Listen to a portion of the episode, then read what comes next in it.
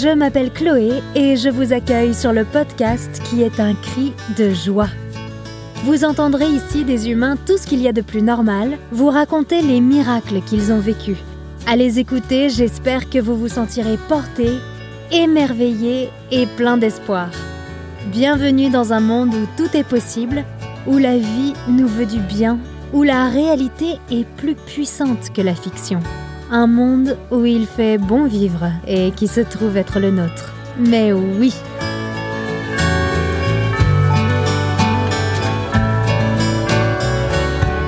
Cette histoire est celle d'une porte entr'ouverte qui a laissé entrer la lumière. Floriane est une artiste complète. Depuis toujours, elle accumule les disciplines et les outils pour s'exprimer le plus librement possible. Elle fait du cinéma, du théâtre, de la danse, du chant et bien plus encore. Le travail physique est au centre de son art et donc de sa vie. Car l'art, vous l'aurez compris, c'est toute sa vie. C'est pour cette raison que son monde s'effondre en 2013, lorsqu'elle fait une mauvaise chute lors d'une formation pour devenir cascadeuse. Elle en ressort entière, mais blessée. Sa colonne vertébrale est touchée et aucun médecin ne lui donne de pronostic rassurant.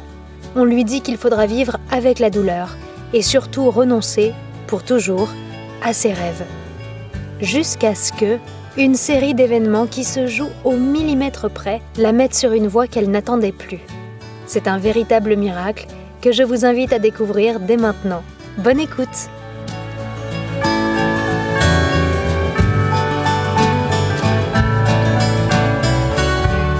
Floriane. Bonjour Chloé. Merci beaucoup d'être dans mon salon à Los Angeles sous ce magnifique soleil pour enregistrer ce nouvel épisode de Mais oui, je suis ravie d'entendre ton histoire euh, qui, mine de rien, est extrêmement fascinante, même si je suis sûre que toi-même, tu t'es pas forcément dit que c'était un truc de ouf dans ta vie, si? Non, tu as raison. Je pense que ça, c'est avec les années que je me suis rendu compte à quel point euh, ma vie aurait pu être complètement différente si euh, cette série d'événements n'était pas arrivée. Donc c'est un miracle euh, qui se, qui s'apprécie comme le bon vin avec les années.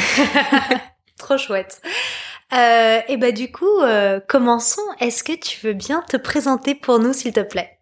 Alors, je m'appelle Floriane Andersen, euh, je suis comédienne et réalisatrice et j'habite à Los Angeles depuis quelques années, mais je viens du sud de la France, euh, petite ville à côté de Marseille. Et j'ai toujours voulu faire du cinéma depuis que j'ai 5 ans. Et ça m'a amené à partir à Paris, faire mes études, et puis partir à Londres, et puis arriver aux États-Unis, qui a toujours été mon rêve depuis petite. J'ai toujours voulu faire du cinéma ici. Et donc, de par euh, mon rêve, euh, j'ai euh, j'ai étudié donc l'actorat, mais j'ai aussi étudié le cinéma sous toutes ses coutures. Donc, j'ai voulu apprendre à être devant, mais aussi derrière la caméra. Donc, j'ai fait une école de cinéma et j'ai je me suis formée à plein de choses qui tournent toujours autour des arts. Donc, que ce soit la chanson, que ce soit la danse, euh, j'ai toujours gravité autour de ce pôle artistique, de vouloir raconter des histoires avec différents médiums. Génial. Et bah du coup, euh, allons-y mhm. pour ce miracle qui va qui va relier un peu euh, tous ces mondes de l'art aussi, je crois. ici, comme tu le sais, on parle de miracles, on leur donne une vie, ou en tout cas une seconde vie, un nouveau souffle. Et donc j'aime beaucoup, c'est la tradition maintenant, je crois qu'on peut l'appeler comme ça, euh, constituer des actes de naissance pour les miracles. Donc est-ce que tu peux commencer par nous dire où et quand ce miracle s'est passé? Ce miracle s'est passé dans un cabinet médical du 11e arrondissement de Paris euh, en février 2014. Je pourrais pas retracer le jour exact, mais c'était euh, cinq mois après mon accident. Ouais. D'accord. Premier élément d'intrigue. Mhm. L'accident. L'accident. Chapitre 1. Chapitre 1. Alors, euh, j'allais te demander, qui étais-tu avant que ce miracle arrive? Dans quel état est-ce qu'il est venu te cueillir? J'étais, euh, à un moment donné de ma carrière, plutôt... Euh, plutôt enthousiasmant. J'habitais à Paris depuis déjà quelques années. J'étais donc intermittente du spectacle et je faisais beaucoup de cachets euh, en tant que comédienne mais également en tant que danseuse. Euh, j'étais dans deux troupes professionnelles euh, et je, je, voilà, je faisais euh, beaucoup de danse et c'était un des médiums que j'adorais. Euh, je suis aussi quelqu'un d'assez sportif et donc euh, naturellement, je me suis orientée vers une, une formation de cascade euh, qui combinait un petit peu l'acting et le et le côté plus physique de de mon métier. La cascade, c'est tout ce qui est d'habitude fait par une doublure. Donc euh, ça va euh, de la scène de combat ou s'il y a une une chute, on doit sauter quelque part, euh, ou ça peut être dans des dans des situations de danger, jouer avec le feu, enfin jouer avec le feu, euh, avoir à, à, dealer avec le feu ou euh, ou des choses comme ça. Donc la cascade c'est très large. Ça, ça part vraiment euh, le maniement des armes, mais aussi sur la sécurité, savoir faire ses propres cascades. c'est un gros plus sur sur le CV. C'est quelque chose qui m'a toujours attiré parce que je viens aussi d'un d'un background de gymnastique, j'ai fait de la GRS en compétition jusqu'à mes 15 ans et c'était une grosse partie de ma vie en plus de la danse. J'ai commencé la danse à 5 ans. Et, euh, et pour moi, donc vraiment la cascade, c'était la façon de d'allier mon côté euh, danse, physique euh, et aussi euh, combat. J'ai fait beaucoup de capoeira aussi quand j'étais plus jeune et euh, ma passion du cinéma.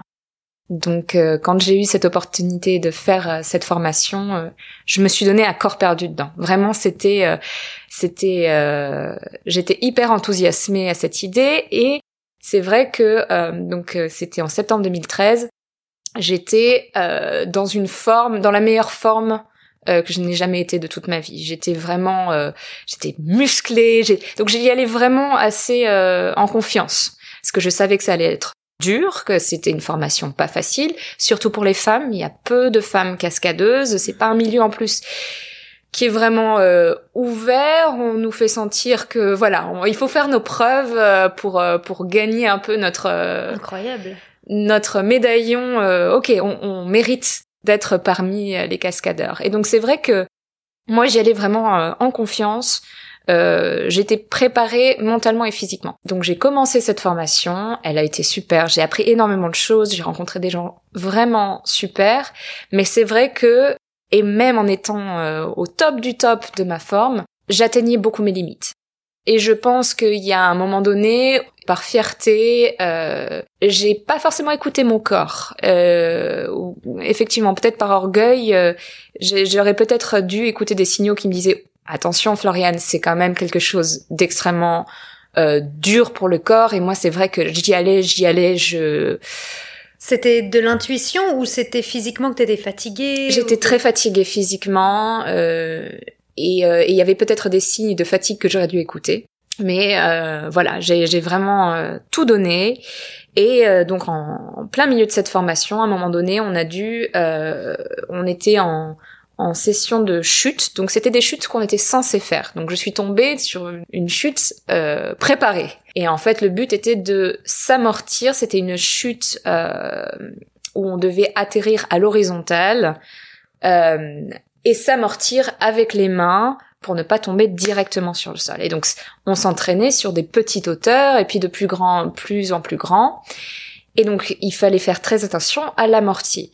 Et je pense que j'étais déjà dans un, état de stress et de tension qui a fait que une des chutes, au lieu d'ouvrir les mains pour m'amortir, euh, ma main gauche est restée contractée. Donc j'avais le poing fermé. Et donc quand j'ai touché le sol, mon poing est rentré dans ma cage thoracique, ça m'a brisé deux côtes oh, et ça m'a fait euh, torsader en fait ma colonne vertébrale et qui a créé euh, deux débordements discaux, euh, un au niveau des cervicales et un au niveau des lombaires. Donc ça a été très douloureux, très dur. Euh, sur le coup, ce qui a été le, ce qui m'a fait le plus mal, c'était les, les côtes cassées, mmh. parce que les côtes cassées, ça que qu'on tousse, qu'on rit, qu'on qu'on respire, tout fait mal.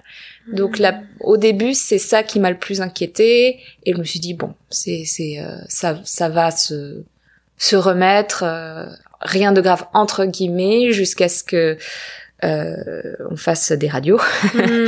et qu'on se rende compte que bah, la, la, colonne vertébrale était touchée aussi. Mais sur le coup, j'ai pas tout de suite senti la colonne vertébrale. C'était surtout les côtes me faisaient souffrir.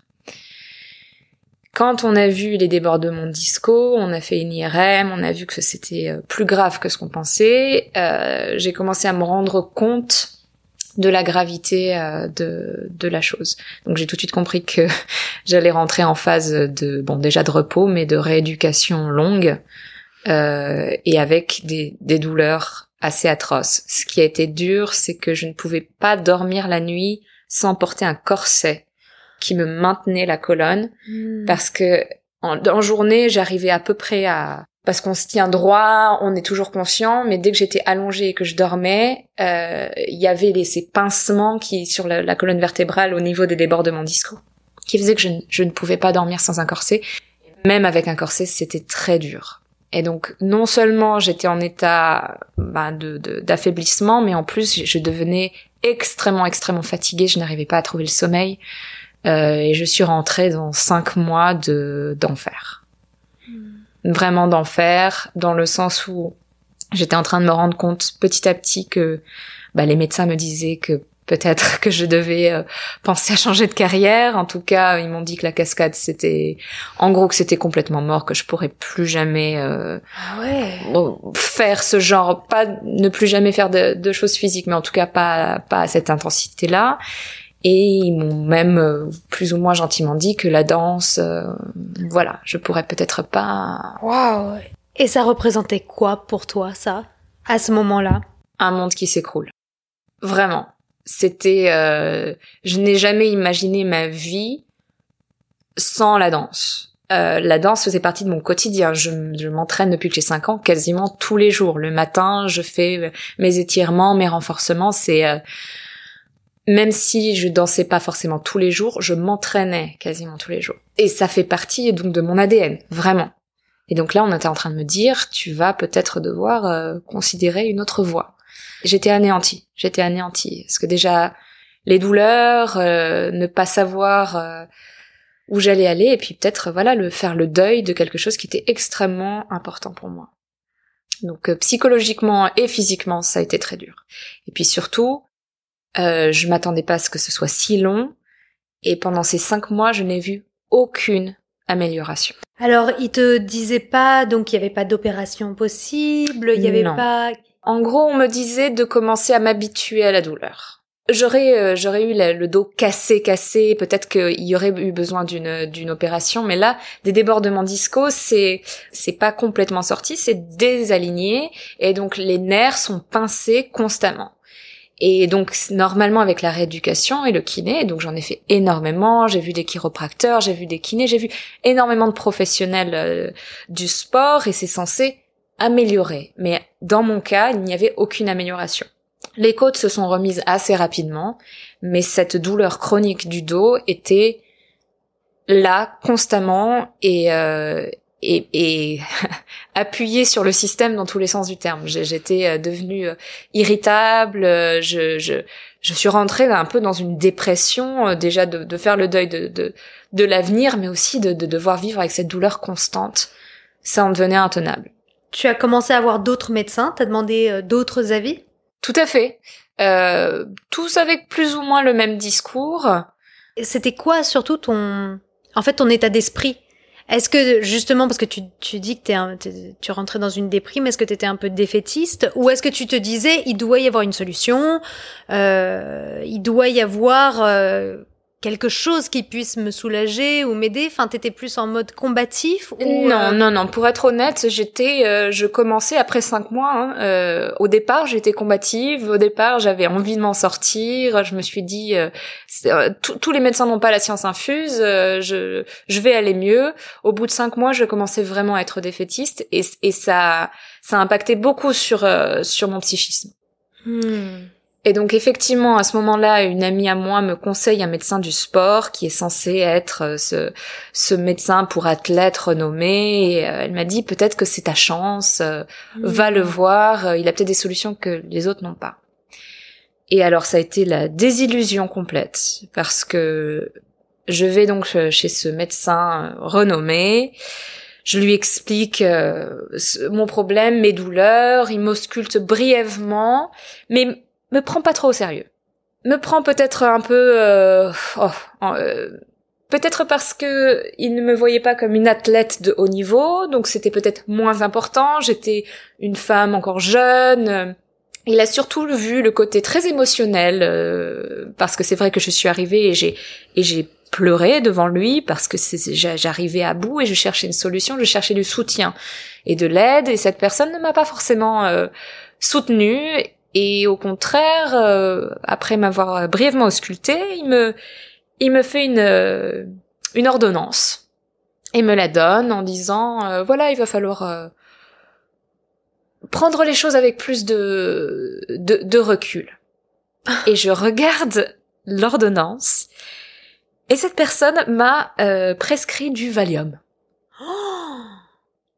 Et alors là, je le grand, le super médecin du sport. Le super médecin du sport qui était censé trouver peut-être une, une solution, quelque chose en fait, a décidé que j'étais euh, émotionnelle et euh, peut-être hystérique ou j'en sais rien. je dis hystérique, j'étais pas hystérique, mais mais a, complètement mis ça sur sur le, dos de, du psychologique. Je devais être fragile. Voilà, je, je devais être quelqu'un de fragile psychologiquement. Donc peut-être que le Valium, ça me ça m'aiderait un peu. Et euh, et je me suis sentie complètement abandonnée du corps médical à ce moment-là, parce que vraiment, je me suis dit, je, je viens pas je viens pour essayer de trouver des solutions, du soutien. Je viens pas pour qu'on me dise que je suis quelqu'un de fragile émotionnellement. Bien sûr qu'après cinq mois, on est fragile émotionnellement. Bien sûr, de, bah de, de, de, ce qu'on vit. Euh... Mais la solution, c'est pas de traiter la dépression. Enfin, oui. on, on, fait ce qu'on veut. Et puis c'est pas le rôle d'un médecin du sport de traiter une dépression. je serais allée voir un psychologue. Voilà. Mais effectivement, là, c'est quand même très étrange. Oui, ouais, ouais. Donc euh, voilà où, où, j'en étais au niveau euh, psychologique à cette à cette époque et là et là j'avais envie de tout euh, de tout arrêter de me dire ah ouais est-ce que tu tu t'es réellement posé des questions genre de, de qu'est-ce que tu pourrais faire d'autre ou comment comment tu pourrais faire ou? La chance que j'ai eue c'est qu'en tant que comédienne j'aurais toujours pu continuer mais j'étais en train de faire le deuil complet de tout ce qui était physique Waouh. Ouais. Et c'était, c'était, non, c'était sincèrement. ce qui même en tant que comédienne est limitant quand même. ah bah totalement, totalement. J'ai toujours rêvé euh, de, de, faire des films euh, euh, de, de boxe, de danse, monter à cheval, enfin tous les tous les films d'époque, tout ça, ça, on se limite énormément. Sans, sans le côté physique. Et puis, pour moi, approcher un, un rôle, ça a toujours été aussi d'approcher de façon physique. Mm-hmm. Donc, euh, donc ça a été, ouais, ça a été des, euh, des mois assez noirs. Et puis j'étais, je continuais quand même la kiné euh, pendant des mois. J'étais avec un, un kiné qui était super et qui essayait alors du mieux qu'il pouvait, mais j'étais avec lui depuis des mois et des mois. En fait, le, tout le monde avait la sensation que tu allais avoir des séances de kiné à vie et puis voilà, voilà jusqu'à ce que au moins ça se stabilise et que et que on apprenne à vivre avec la douleur. Donc c'est vrai que même le kiné, euh, alors que d'habitude ils sont toujours à être un peu, euh, oui, rassurant. Euh, au bout de quelques mois, c'est vrai que même lui, j'avais l'impression qu'il baissait un peu les bras. Génial. oui, c'est très rassurant. Et on en arrive à ce fameux jour où le miracle est arrivé, où j'étais justement dans ce cabinet médical chez ce kiné que je voyais donc déjà régulièrement.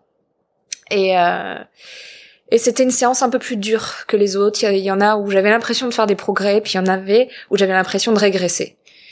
Et, euh, et ce jour-là, il me manipule et, euh, et j'ai poussé quelques gémissements. Et, euh, et, la porte était entr'ouverte, la porte du cabinet.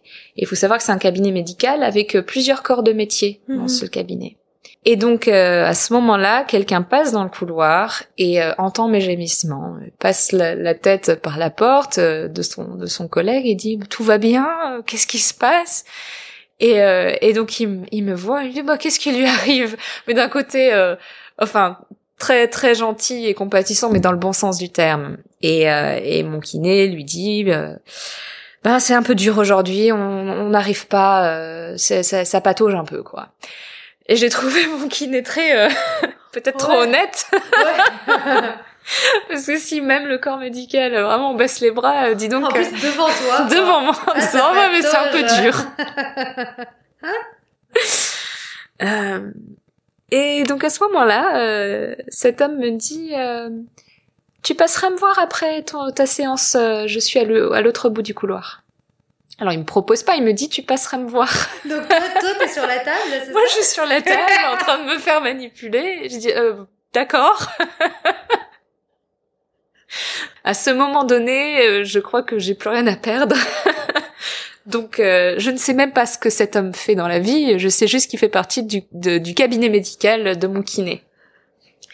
Et donc euh, après ma session, euh, je vais dans son cabinet et je vois qu'il y a marqué podologue. Ah. Je me dis tiens, c'est marrant. bon, euh, il a peut-être, il connaît quelqu'un qui est peut-être passé par là, je n'en sais rien, mais alors sur le coup vraiment, je me dis. Il a peut-être un cousin. Qu'est-ce que je vais faire chez un podologue? Pourquoi pas? Il avait du temps, il était libre. Il avait du temps, il était libre. Je sais, apparemment, il devait avoir euh, une, une séance qui s'est annulée, mais alors vraiment, ouais, très euh, très informel, euh, et puis surtout très sûr de lui, comme si il savait. Et c'est ça qui est fou. Et donc, il me demande d'aller toucher mes pieds. Et il, a, il lui a il lui a fallu une demi seconde pour pour comprendre. Et il m'a dit, je sais comment vous guérir. Vraiment, une demi seconde, il m'a dit, je sais. Je sais comment vous guérir. Et donc la première chose qu'il me dit, c'est est-ce que vous êtes au courant que vous avez une scoliose? Hmm. Et alors moi je lui dis oui, effectivement, j'ai une scoliose depuis toute petite. Euh, je crois qu'on l'a détectée euh, assez tôt euh, quand je faisais de la danse, mais c'est une scoliose qui m'a jamais fait souffrir. C'est une scoliose latérale, donc de, gauche à droite, qui n'est pas euh, qui n'est pas assez grave pour avoir été traité dans mon enfance et qui ne m'a jamais vraiment plus dérangé que ça. Voilà. J'ai surtout grandi, je me suis développée autour de ça, donc euh, mon corps s'est réajusté euh, en fonction de ça. Et en fait, il me dit quand vous vous baissez, votre scoliose disparaît. Et donc je dis ah. Et il me dit est-ce que vous êtes au courant que vous avez sûrement de ce que je vois 1,5 cm de plus à une jambe que l'autre. Et alors là, ça par contre, je n'en avais aucune idée. Et il m'a dit à vue d'œil. Donc ce qu'il faut savoir, c'est que tout le monde, personne n'a des jambes exactement pareilles. Tout le monde a toujours une jambe un peu plus haute que l'autre, mais c'est c'est quelques millimètres. 15 millimètres, c'est énorme. Et puis surtout à vue d'œil, alors après, quand on a fait des recherches, on s'est rendu compte que j'avais donc 14 millimètres, et pour être exact, mais ce qui est énorme. Ouais. Ce qui fait que quand je me baisse, euh, les jambes n'influent plus sur cette scoliose, donc ma, ma, scoliose se remet droite. Et dès que je me redresse, hop, eh bien elle s'adapte puisque je suis pas droite en fait. Et il me dit vos débordements disco, est-ce qu'ils seraient pas au point d'entrée et point de sortie de votre scoliose? Et je fais, ben oui, effectivement, c'est à, cette cervicale-là et à cette lombaire-là. Donc c'est-à-dire euh, près de la nuque euh, Voilà, au point d'entrée, c'est-à-dire quand la colonne commence à courber, et au point de sortie quand elle revient euh, en place. Donc plus proche du coccyx, c'est ça Plus proche du coccyx, tout à fait. Hmm. Et il m'a dit, si je vous soigne votre scoliose, c'est-à-dire si on vous soigne les causes, votre colonne va non seulement donc se réaligner, mais vos douleurs vont disparaître. Parce que là, on essaye de, traiter les conséquences, c'est-à-dire vos débordements disco, mais on n'essaye pas de comprendre pourquoi ils sont arrivés ces débordements disco. Ils attendaient d'arriver ces débordements disco. Ah, la chute, elle a juste accéléré. Elle a accéléré et elle a désaxé. Et il a dit, l'avantage, c'est que votre scoliose, elle est due à quelque chose de très mécanique, c'est-à-dire une jambe plus haute que l'autre. Si on règle ce désalignement, eh ben tout va rentrer dans l'ordre. Vous allez, vous allez voir. Et il m'a dit, dans deux semaines, vous, vous courez comme un lapin. Tu l'as cru? Non.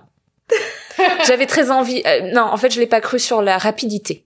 Hmm. Euh, mais j'avais très, j'avais très envie de le croire. Là, là en fait, quelqu'un te t'offre, te dit, il y a une pilule magique qui résout tous tes problèmes. qui résout tous mes problèmes. Et donc il me, il me commande une semelle euh, sur, euh, sur le pied gauche de 14 euh, mm. Et, et là, enfin, je me dis, c'est un peu trop beau pour être vrai. Et surtout qu'il me dit, ça va être très rapide, vous allez voir. Et surtout qu'après cinq mois de douleur, quelqu'un qui te dit, dans deux semaines, vous, vous êtes en train de faire de la danse et vous, tout sera, tout ça sera derrière vous.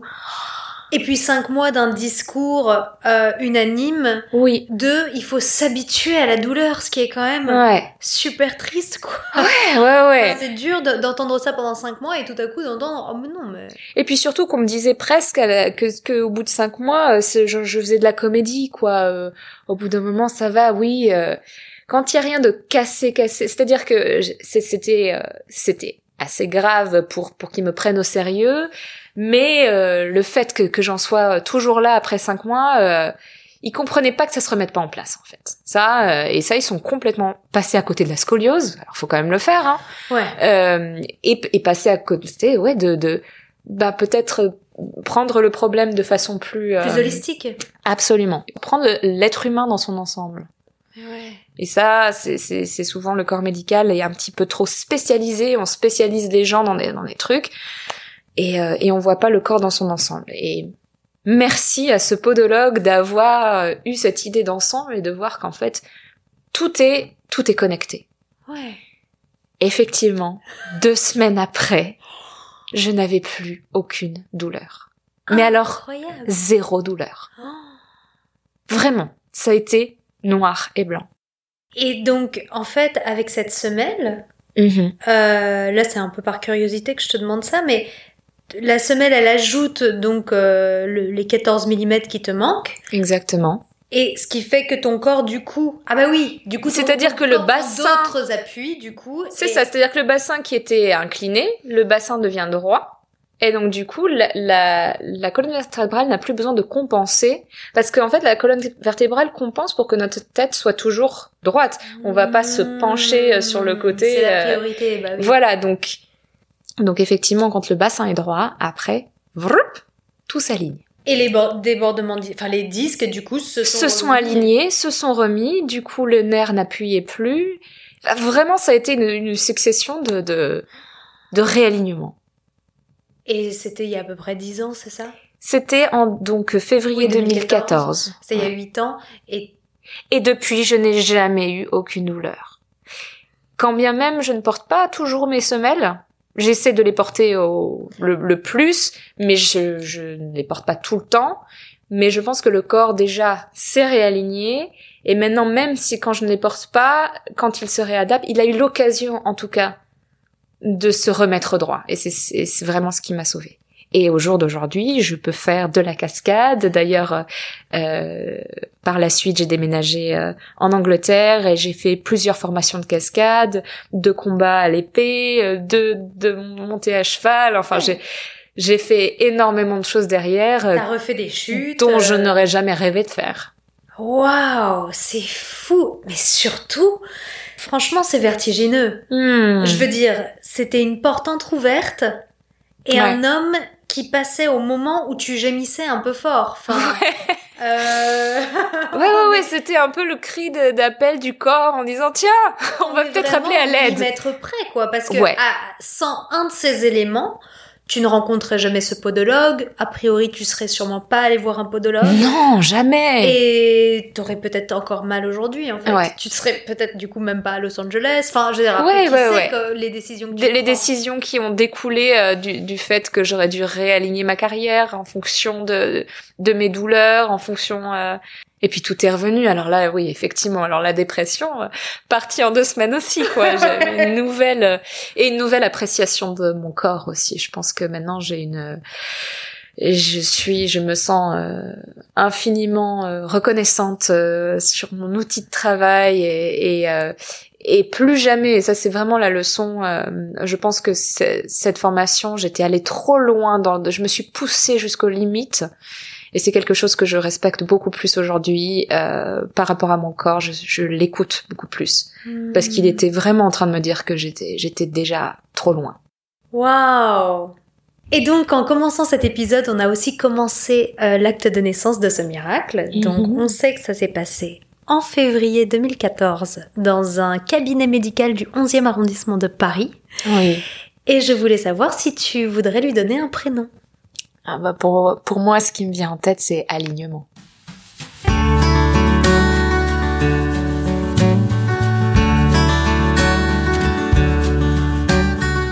Merci beaucoup d'avoir écouté cet épisode. Si vous connaissez une, deux ou trois personnes qui ont besoin d'espoir aujourd'hui, n'hésitez pas à leur partager l'épisode de Floriane qui nous montre que les solutions peuvent toujours apparaître, même lorsqu'on ne s'y attend pas.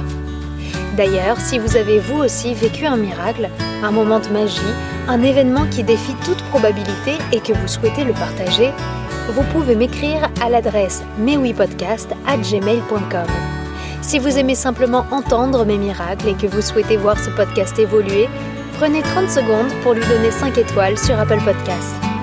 Merci aussi de laisser un commentaire et de vous abonner partout où vous le pourrez. En attendant de vous retrouver la semaine prochaine, je salue Floriane et la remercie pour son partage. Et puis vous tous, que vous nous ayez rejoints cette semaine ou que vous nous suiviez depuis le début, merci de nous écouter. J'espère vous retrouver pour les prochains épisodes.